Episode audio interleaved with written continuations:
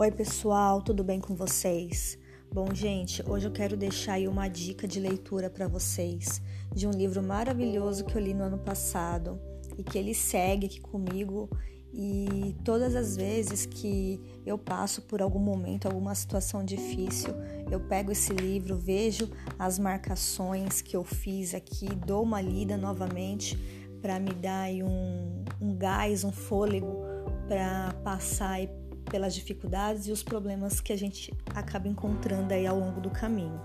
tá? Esse livro, O Código da Inteligência, ele foi escrito pelo Augusto Cury, que é um dos maiores escritores brasileiros. É, esse livro teve mais de 1,2 milhões de exemplares vendidos